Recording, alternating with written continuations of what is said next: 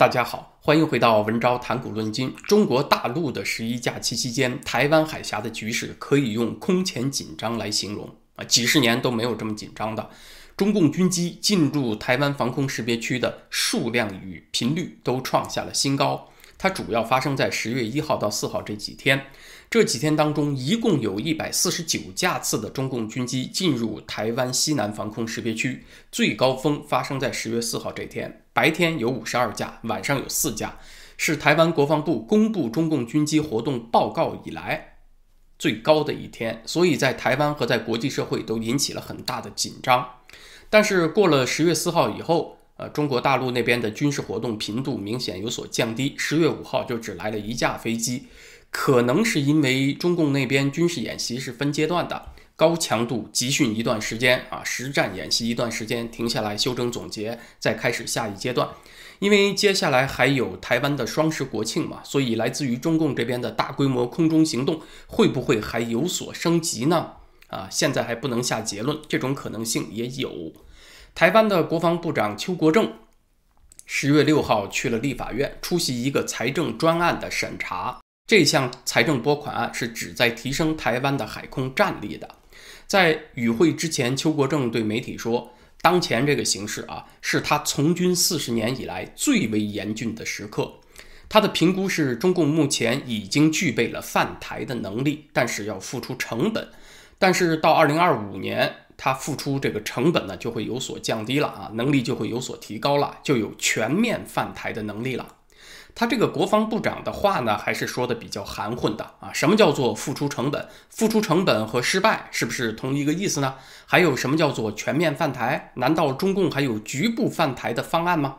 啊，总之，军方嘛，他们国防部为了争取更多的军事拨款，会把眼下的威胁强调的。高一些，那我们后面会具体分析一下中共攻台的时机和方式啊，所以请大家耐心看到最后。蔡英文总统这边也做出了明确表态，在十月五号《外交事务》杂志上发表了他的署名文章，其中有一句话说的是：台湾不寻求军事冲突，但是如果他的民主和生活方式受到了威胁，台湾将不计一切代价来捍卫自己，不计一切代价捍卫啊。这句话是我印象当中蔡英文表达的最为简洁明确的一次了。看起来蔡英文这一回确实很认真啊，那是因为他必须给台湾民众一个没有含糊的交代。台湾本来就是小国寡民，和一个体量巨大又身怀敌意的中国大陆挨得这么近，他本来民众心里面无时无刻都有强烈的不安全感，就是中共那边不搞这么频繁的军事动作。老百姓心里也有潜藏的不安全感，同时呢，他又是民主体制，没有言论控制，所以在敌人突然大兵压境的情况下，他就非常容易滋生失败主义情绪啊。所以呢，这个蔡英文必须把话说得非常明确。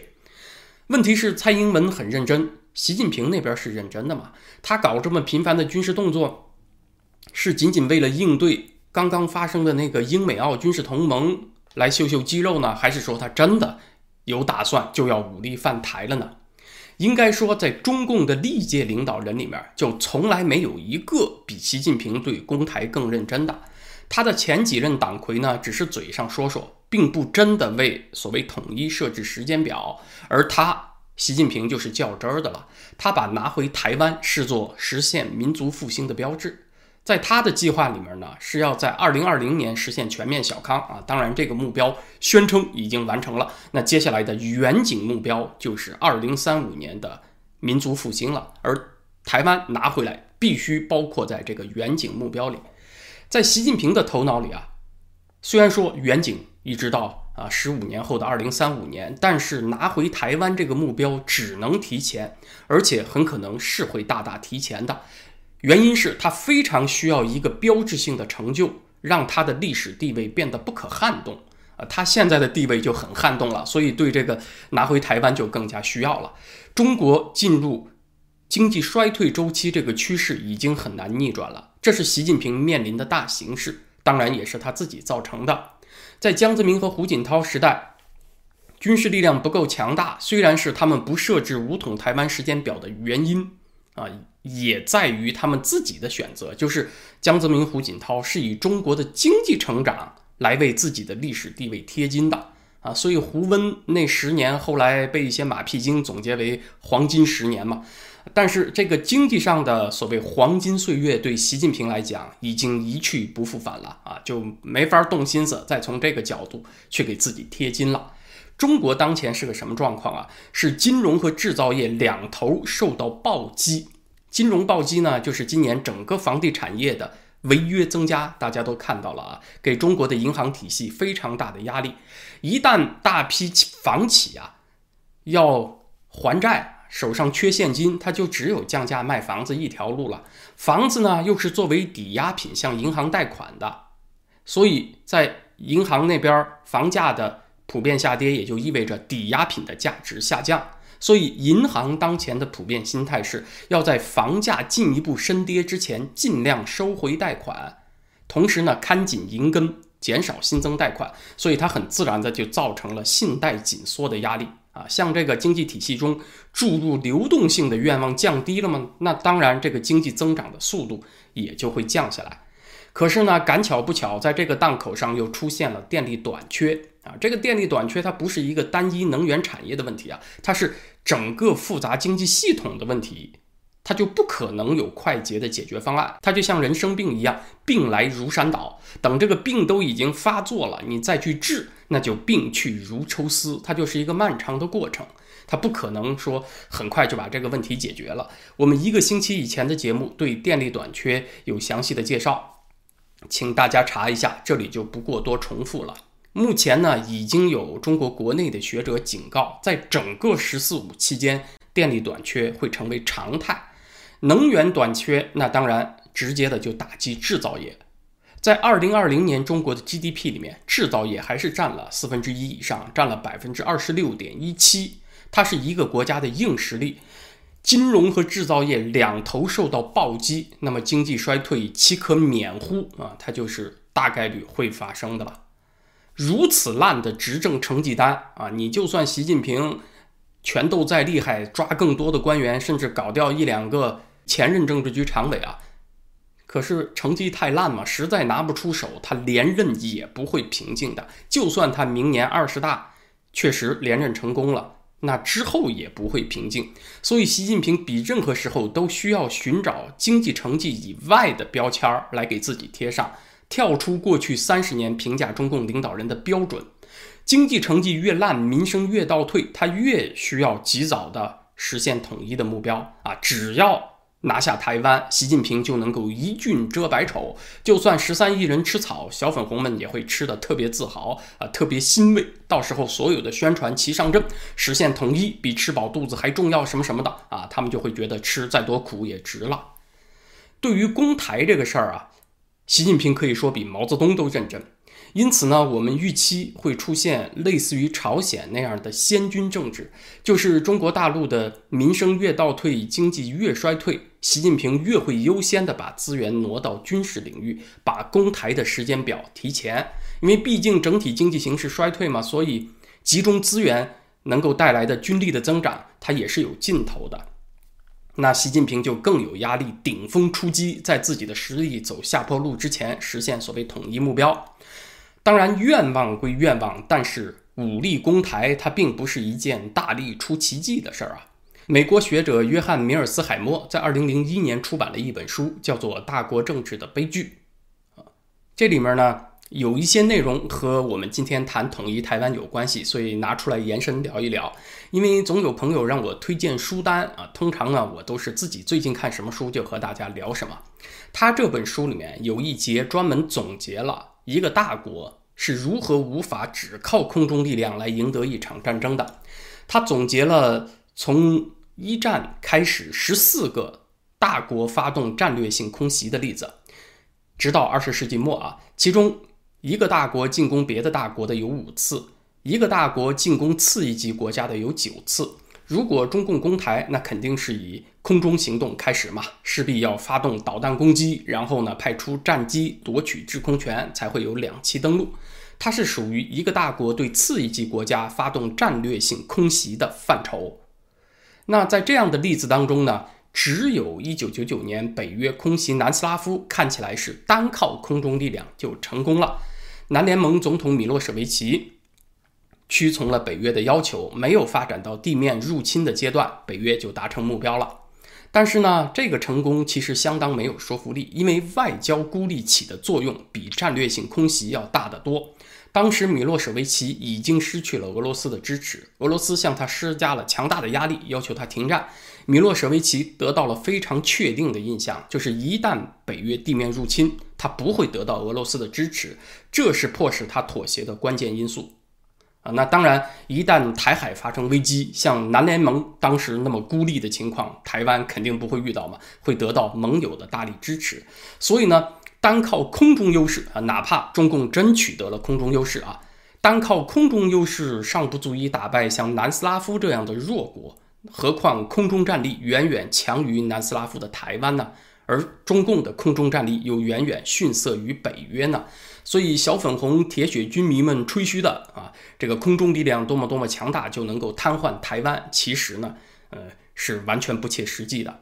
这本书也总结了最近两百年的两栖登陆作战经验，给出的结论是：面对一支武装齐备的军队所防守的海岸线，哪怕是大国，它两栖登陆成功的可能性都很低。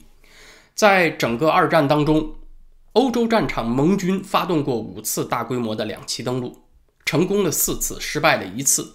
有两次发生在1943年，分别是对西西里岛和意大利本土的登陆，这两次成功了。剩下几次发生在1944年。1944年1月份，盟军是在意大利半岛西侧的安齐奥登陆，是先胜后败啊，最后没有成功。另外，1944年的两次呢，就是6月份啊，大家都知道的诺曼底登陆和8月份在法国南部的登陆成功了。太平洋战场这边呢，发动珍珠港袭击之后。日本在东南亚发动了五十次两栖登陆和进攻，大部分成功了。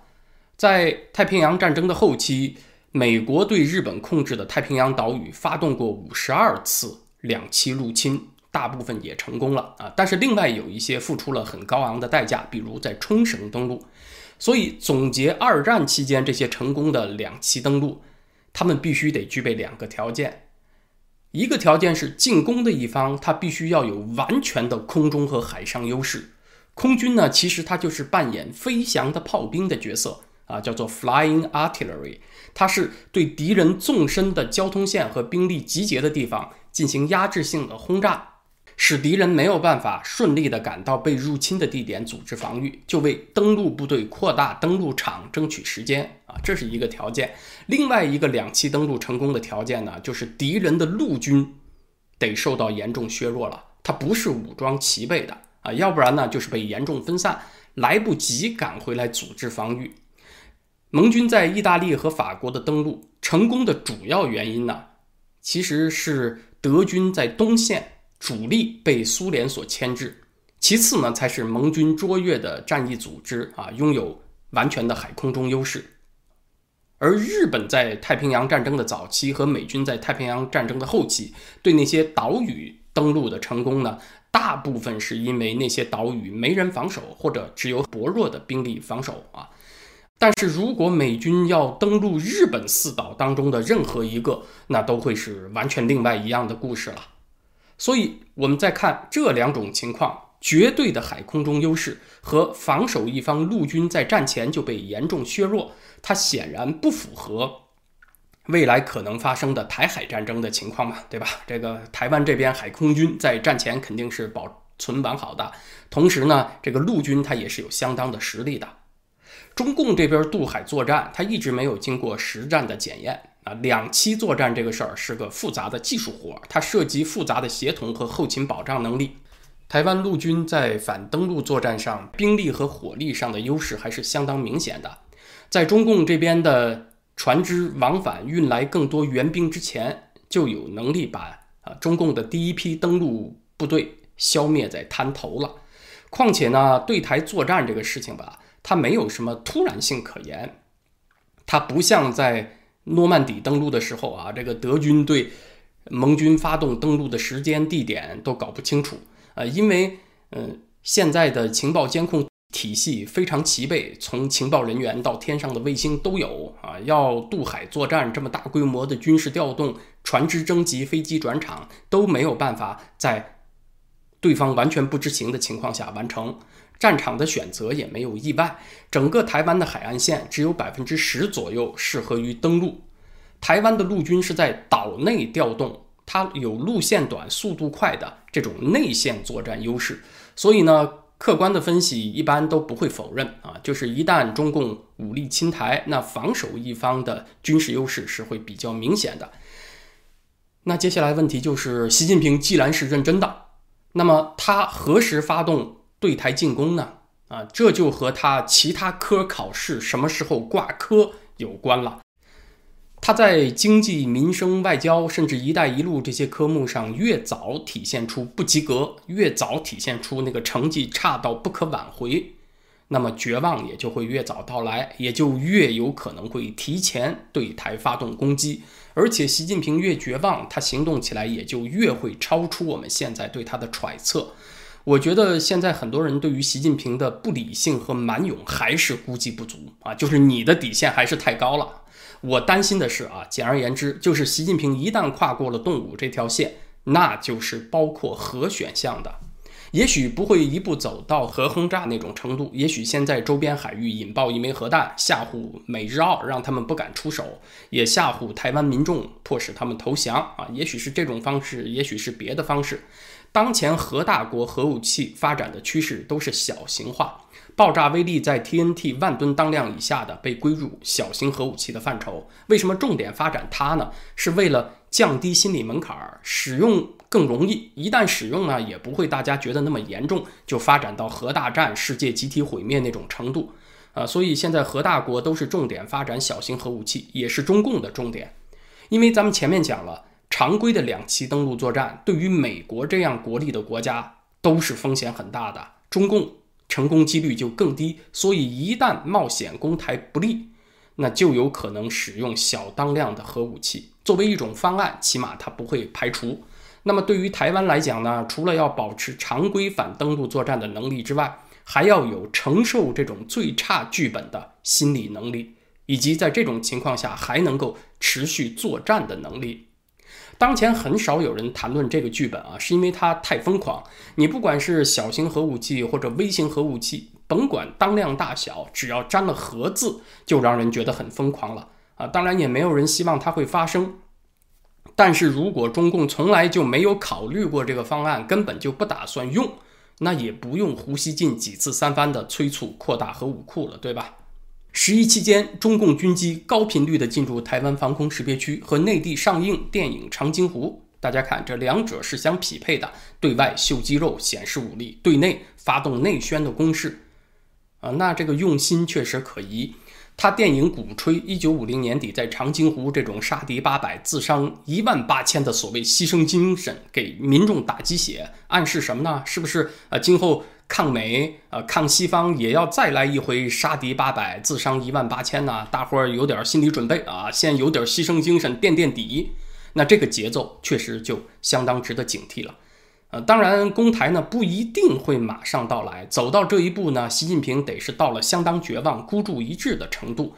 但是兵法说无事敌之不来，事无有以待也嘛。我们分析到这种可能性，预见这种可能还是有必要的。那么时事话题呢？咱们今天先聊到这儿。明天星期四，在咱们的会员网站文招点 ca，我想深入聊另外一个时事话题，就是拜登政府的贸易代表戴奇最近关于中美贸易战的讲话，又是模棱两可、令人费解的一个典范。